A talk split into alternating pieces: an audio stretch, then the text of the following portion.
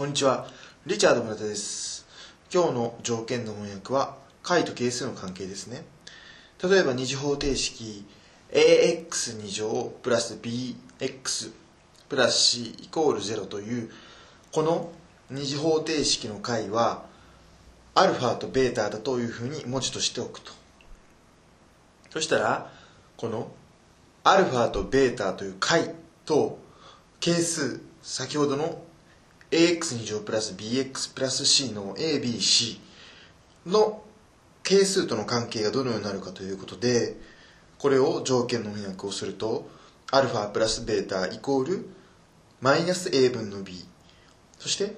解同士をかけるとアルファかけるベータイコール a 分の c というふうになります。この問題は係数が分かっているときに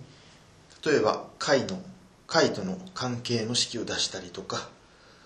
えー、まあもしくは解を足したものや解をかけたものを使って問題を解くというときに使ったりする式ですね。まあ難しくはないので、まあ、とりあえず覚えてスラスラ解けるようにスラスラ出てくるように練習しておきましょう。